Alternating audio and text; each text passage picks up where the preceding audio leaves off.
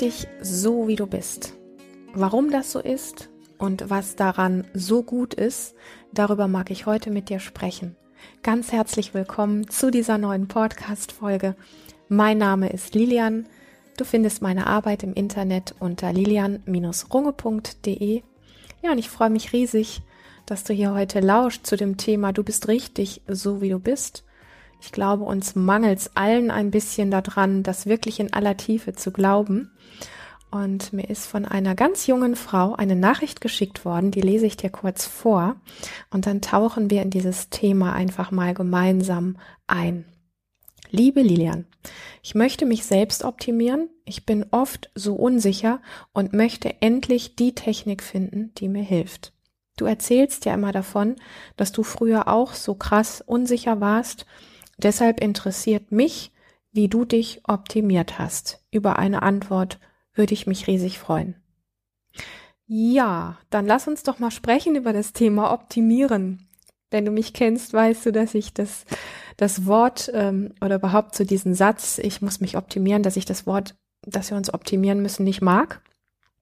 Also das sagt ja so ein bisschen aus, ja, also ich muss mich optimieren, sagt so ein bisschen aus, dass ähm, jemand nicht richtig ist, dass jemand nicht optimal ist, dass jemand irgendwie verkehrt ist, dass jemand irgendwie einen Mangel an sich hat. Und ich glaube zutiefst, dass wir auf einer Ebene alle sehr, sehr, sehr richtig sind.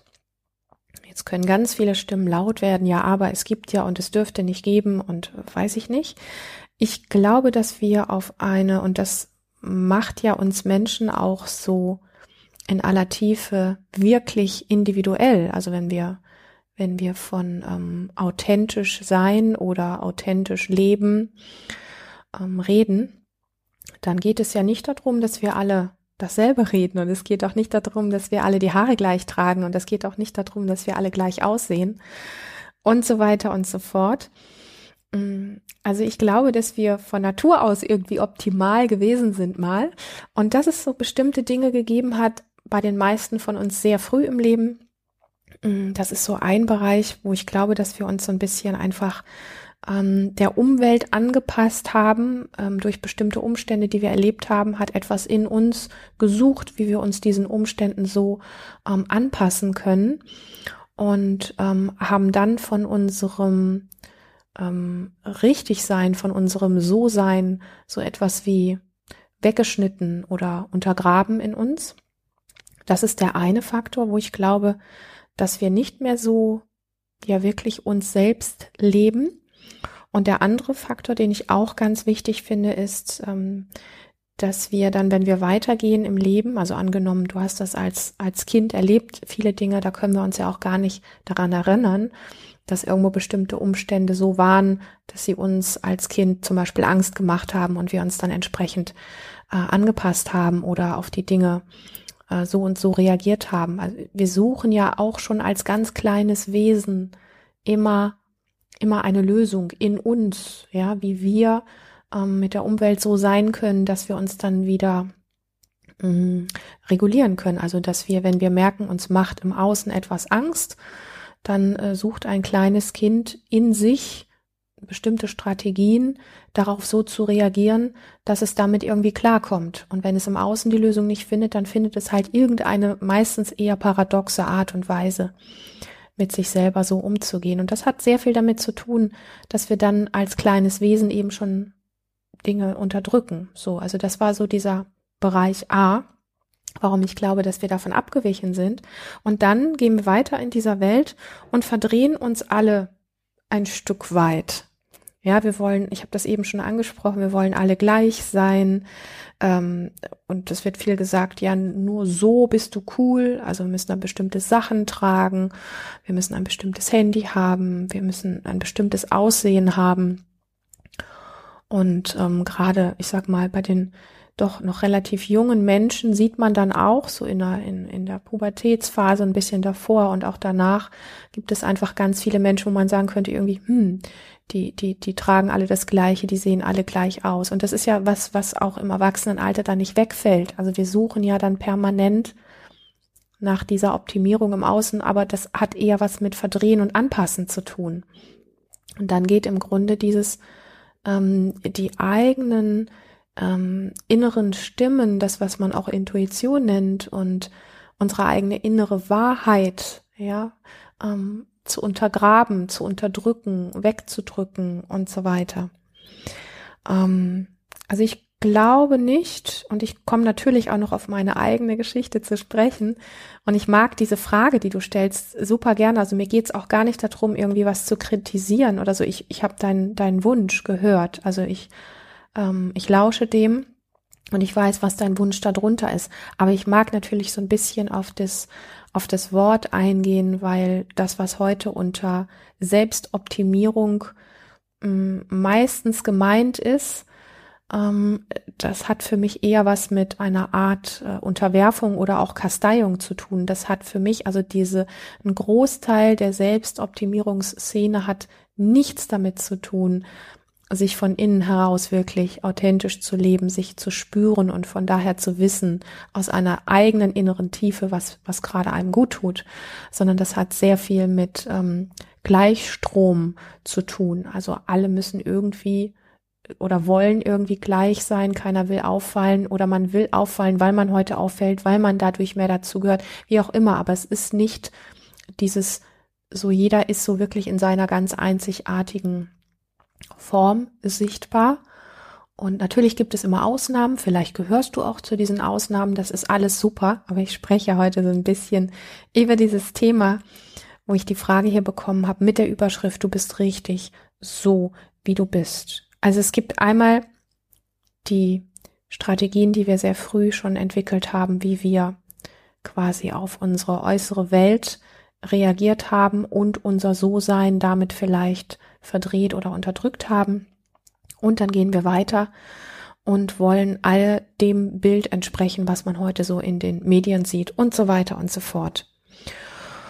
Und ich glaube, dass es eher darum geht, dass wir uns selber wirklich so ein Stück wie zurückfinden und wieder viel mehr Wege finden, wie wir ganz tief zu uns selbst stehen können.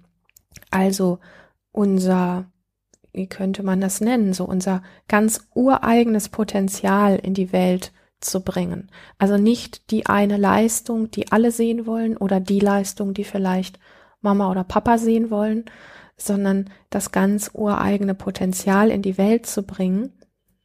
Und wenn man dann so ein bisschen sagt, ah, ich will mit was rausgehen, ich möchte mich genauso zeigen, dann kommt man eben an seine Grenzen und merkt, hm, ganz so einfach ist das nicht, weil dann sehen ja alle, dass ich irgendwie anders bin.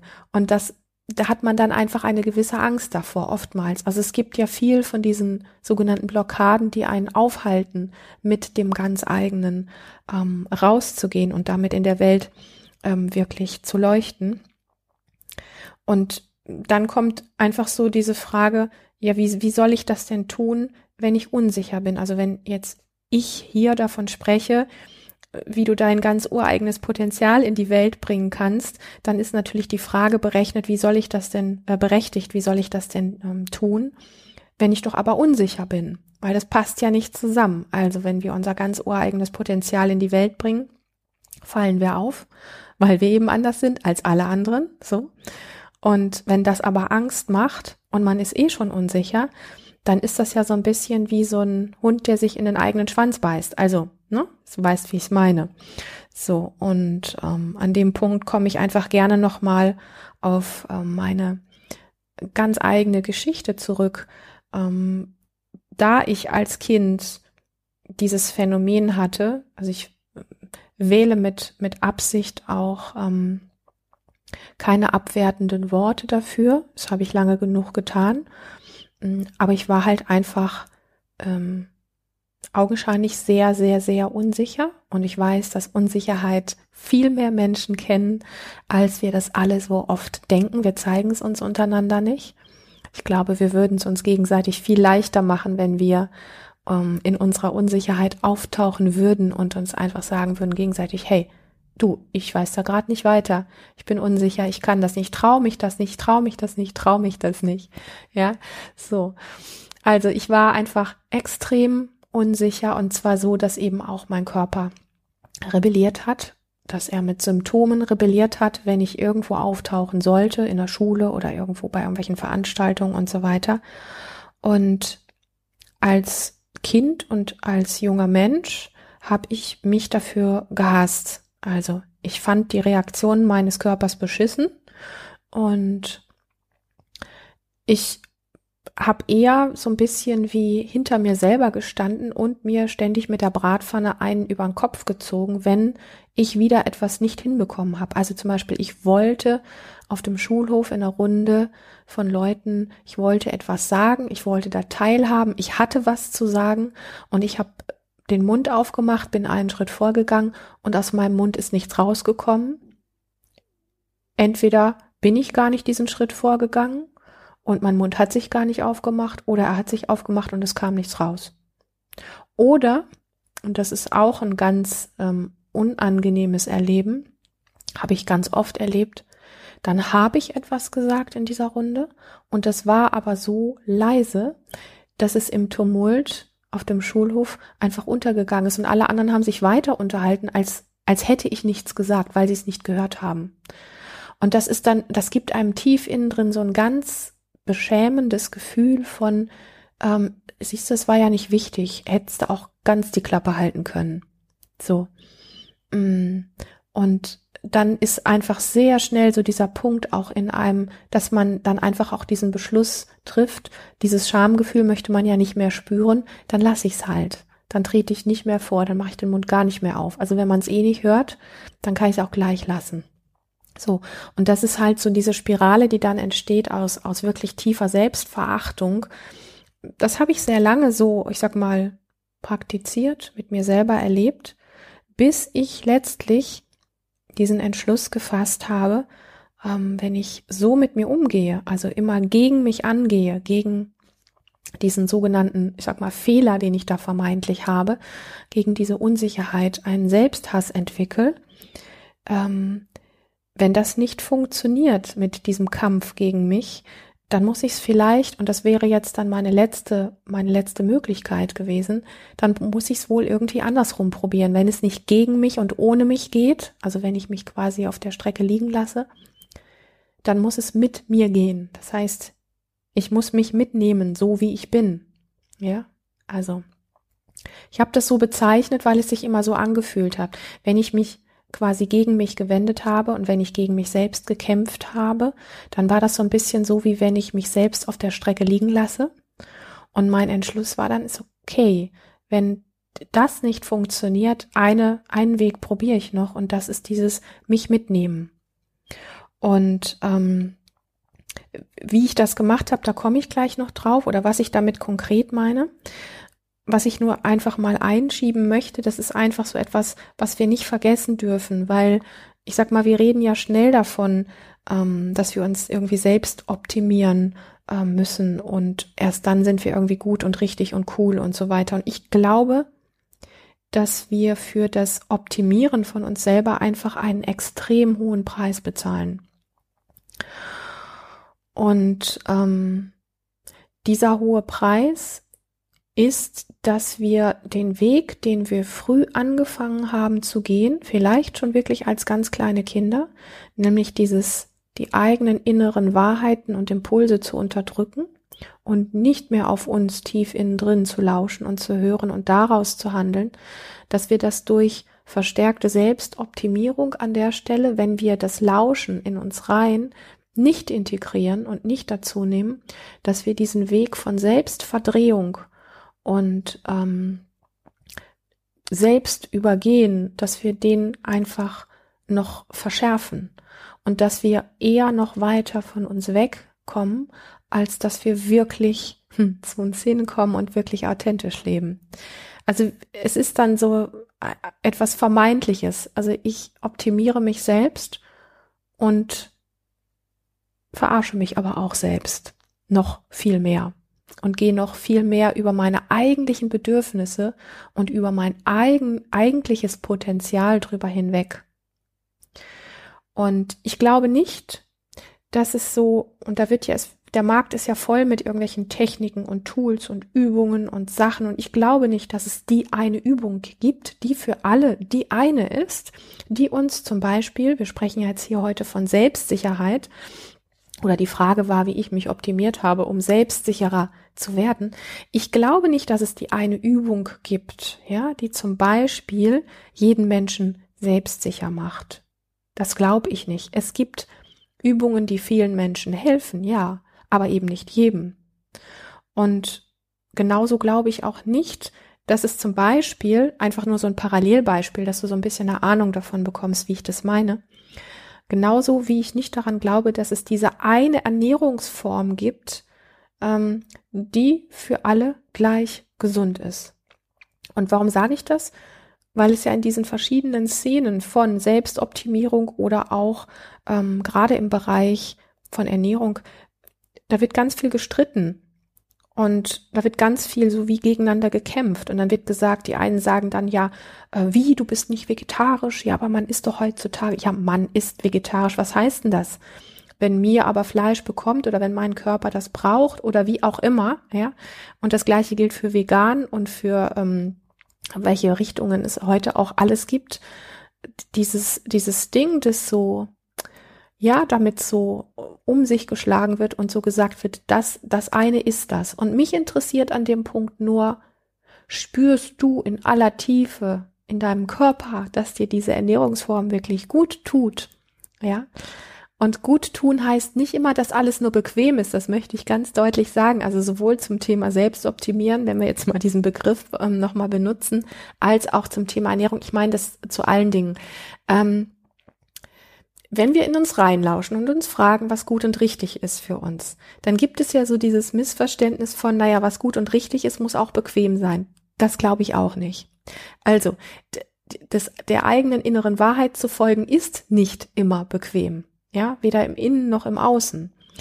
Aber es gibt etwas, was uns wie zufriedener sein lässt, was uns wie ähm, genährt fühlen lässt, was uns wie angebunden an das Leben und an Mutter Erde fühlen lässt.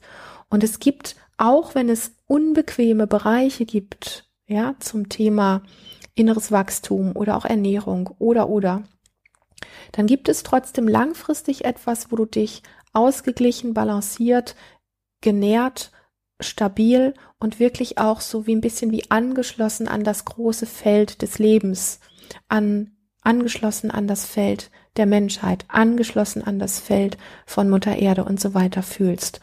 Und, ähm, und das ist letztlich das, worauf ich hinaus möchte. Also, dass wir ähm, nicht sagen, es gibt nur diesen einen Weg, also jetzt um selbstsicherer zu werden oder um sich gesund zu ernähren, ähm, weil es ganz oft einfach so dieses ist, wenn wir so hart da vorgehen und uns nicht wirklich spüren, dann ist es wie so ein sich selbst kasteien.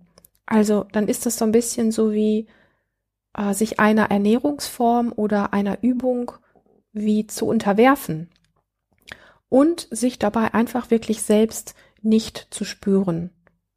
Und dann fällt alles weg. Also wenn wir uns selbst kasteien und sagen, ähm, ich habe jetzt gehört, ich habe jetzt gelesen, dass die und die Ernährungsform richtig ist, oder ich habe gerade irgendwo gelesen, dass die eine Übung die richtig ist oder die Art mit mir umzugehen, um selbstsicher zu werden. Und ich mache das und ich mache das mit aller Härte und ich treibe das durch. Und ich spüre mich aber nicht wirklich dabei, in aller Tiefe. Ja, ich meine nicht das Bequemsein. Also, so, das nur noch mal am Rande. Mm. Aber dann fehlen so ein bisschen die Fragen von, dient mir das, was ich da tue? Also ist ob es jetzt die Übung ist für die Selbstsicherheit oder ob es die Ernährungsform ist. Dient mir das, was ich da tue? Oder dient mir diese Form der Ernährung? Und ähm, mir geht es darum, ein Gespür dafür zu entwickeln, was ist wirklich das, was ich gerade brauche und ein Gespür dafür zu entwickeln, was ist wirklich das, was mich nährt, also auch vielleicht auch ernährt, ja. Und und das kann sehr anders sein als das, was jemand anderen gerade nährt. Wir können nicht einfach pauschal hingehen und sagen, im Herbst isst man dieses, im Winter isst man jenes, im Frühling isst man dies und im Sommer isst man das. Du bist nicht Mann, du bist halt ein Individuum. So.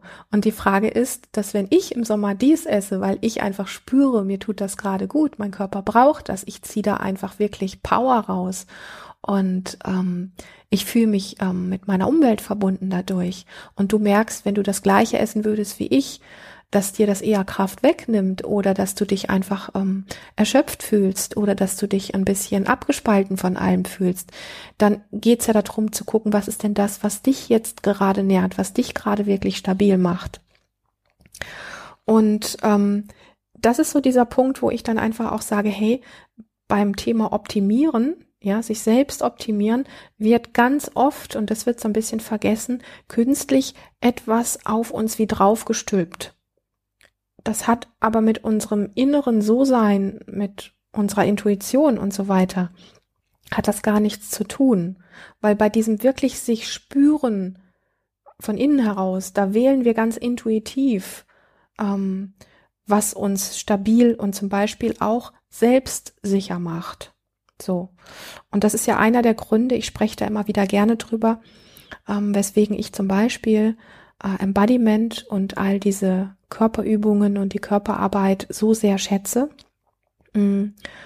Und es gibt im Übrigen in Kürze dazu endlich auch wieder Kurse von mir. Ich freue mich riesig drauf, ähm, weil Embodiment, wenn es nicht als äh, Sportübung genutzt wird oder als irgendwas, was man halt, ähm, äh, ich sag mal, abhaken muss am Tag, sondern wenn man sich dem Embodiment wirklich ein Stück weit hingibt, dann ist Embodiment einer der Wege, einer von vielen Wegen, der diese innere Wachheit äh, wieder fördert, den eigenen Körper von innen heraus wirklich wieder zu spüren, um zu spüren, was brauchst du denn, um selbstsicherer zu werden. Und ähm, jetzt komme ich wieder zu dem Weg von mir zurück, und du wirst auch gleich wissen, warum ich das sage, dieses wirklich zu spüren, was ist es denn gerade, was macht mich denn selbstsicher, ist zu der Zeit, wo ich das entdeckt habe. Ich war, lass mich überlegen, ich war mh, hm, so Anfang 20, Anfang Mitte 20 war ich, ähm, als ich diesen Weg gegangen bin. Ähm, es ist für mich das gewesen, dass ich gemerkt habe, ich brauche diese Challenge von rausgehen, also quasi auch über die Komfortzone rausgehen, weil das brauchen wir eigentlich immer, wenn wir irgendwo unsere Grenzen sprengen wollen. Und wenn wir unsicher sind, zum Beispiel und selbstsicherer werden wollen, das fällt uns nicht in den Schoß, wenn wir auf dem Sofa sitzen, sondern es braucht diesen Moment von wow, äh, da ist mein inneres System echt aufgeregt und ängstlich, weil ich über die Komfortzone drüber gehe und mich Situationen aussetze, die unbequem sind und die echt auch also ängstlich machen. Und ich habe relativ, also ich habe das, das war für mich ein bisschen wie eine Challenge. Ich habe rausgefunden, was für mich funktioniert war, über die Komfortzone rauszugehen. Das heißt, mich Situationen auszusetzen sozusagen, ähm, die ich nicht einfach freiwillig so gemacht hätte, aber ich habe sie sehr bewusst gemacht. Und das war zum Beispiel zu dem Zeitpunkt, ich habe mich ja nicht alleine in eine Stadt getraut, ich habe mich nicht alleine in einen Café getraut, ich habe mich nicht alleine in ein Kino getraut, ich habe mich all diese Dinge, die man so als junger Mensch eigentlich macht, ja, mal eben durch die City bummeln oder so, das habe ich mich alles nicht getraut. Ich habe das gemacht ich bin in ein Café zum Beispiel gegangen, habe mein Lieblingsbuch dabei gehabt und habe dort einfach mal eine halbe Stunde, eine Stunde ein Cappuccino getrunken und gelesen, so gut ich das konnte. Ich war ja meistens so aufgeregt, dass ich das Buch gar nicht lesen konnte. Aber danach habe ich etwas gemacht, was mein Weg war und was ähm, meinem System geholfen hat zu lernen, schau, es ist gar nicht so gefährlich, du stirbst nicht. Und das ist das gewesen, dass ich danach auf mein äh, Fahrrad gegangen bin, nach Hause gefahren bin, in meine Wohnung, meine Wohnung war mein sicherer Ort, gegangen bin und dort verschnauft habe. Ich habe mich dafür gefeiert und ich habe verschnauft. Das heißt, ich habe meinem System diesen brenzligen, diesen Ort des, des äh, Überschreitens der Komfortzone angeboten. Das war zum Beispiel, das ist eines von vielen Beispielen, ähm, dieses in das Café reingehen, dort eine halbe Stunde oder eine Stunde sitzen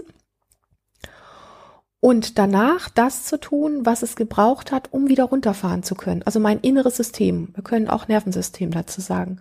Und das war ähm, jetzt dann nicht in der City bleiben und noch dieses und jenes machen müssen oder so, sondern dann einfach ganz gezielt ab aufs Fahrrad und wieder heimgeradelt, in meine Wohnung gegangen und zu mir selber gesagt, hey Lilian, das hast du großartig gemacht.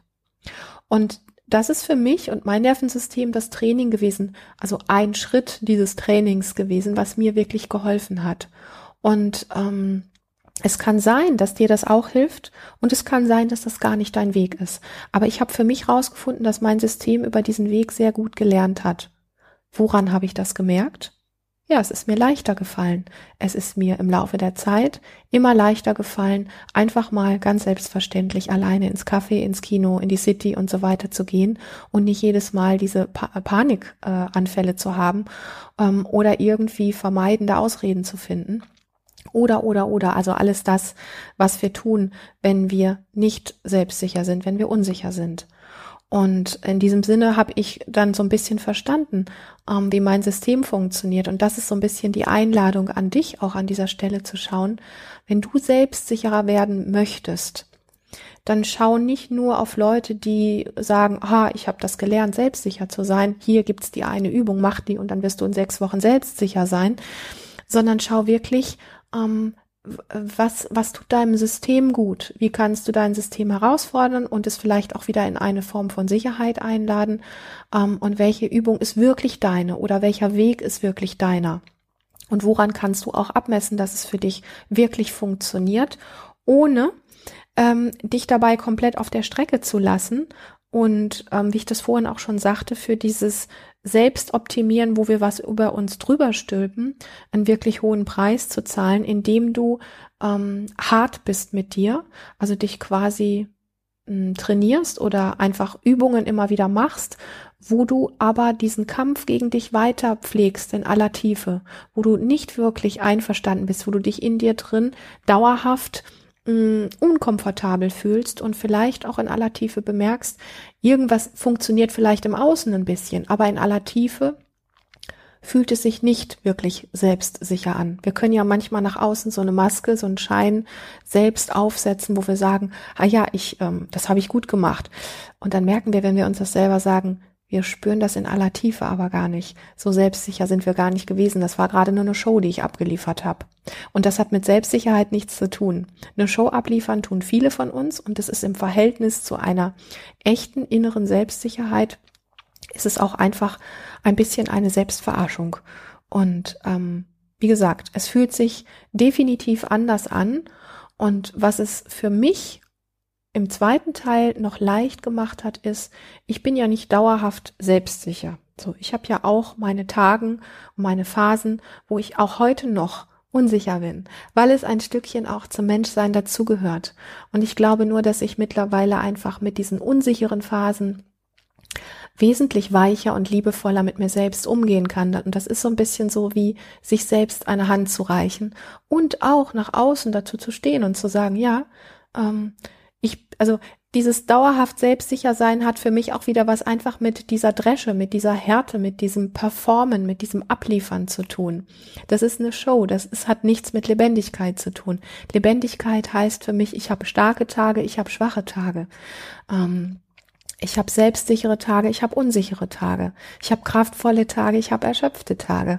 Und die Frage ist einfach immer nur, ähm, wie finden wir die passende innere Antwort auch auf das, wenn wir unsicher sind, wenn wir erschöpft sind, wenn wir nicht ganz so gerade das sind oder in dem Zustand sind, wie wir uns so optimal gerne sehen.